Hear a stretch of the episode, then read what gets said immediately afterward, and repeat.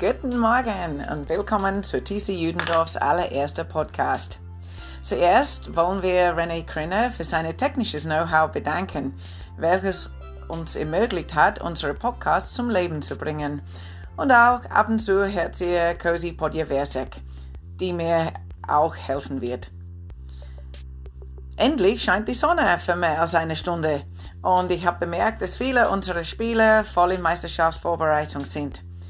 Weiter so alle. In zwei Wochen beginnt die Meisterschaft in der Steiermark und bei uns sind die Ersten auf der Startlinie unserer Ü60 Männer. Am Donnerstag, 27. Mai, zu Hause gegen Bad Mittendorf. Bei den Jugendlichen starten wir mit unserer Ü15 Mädels zweiten Mannschaft. Die meisten von euch haben auch die wunderschöne Arbeit gesehen, welche in den letzten Wochen geleistet wurde. Großes Lob an Otto und Eric und Team. Unsere Anlage ist auch fit für die Meisterschaft. So, das ist alles für heute. Bleibt gesund und verletzungsfrei und wir hören uns wieder nächste Woche. Bis dann.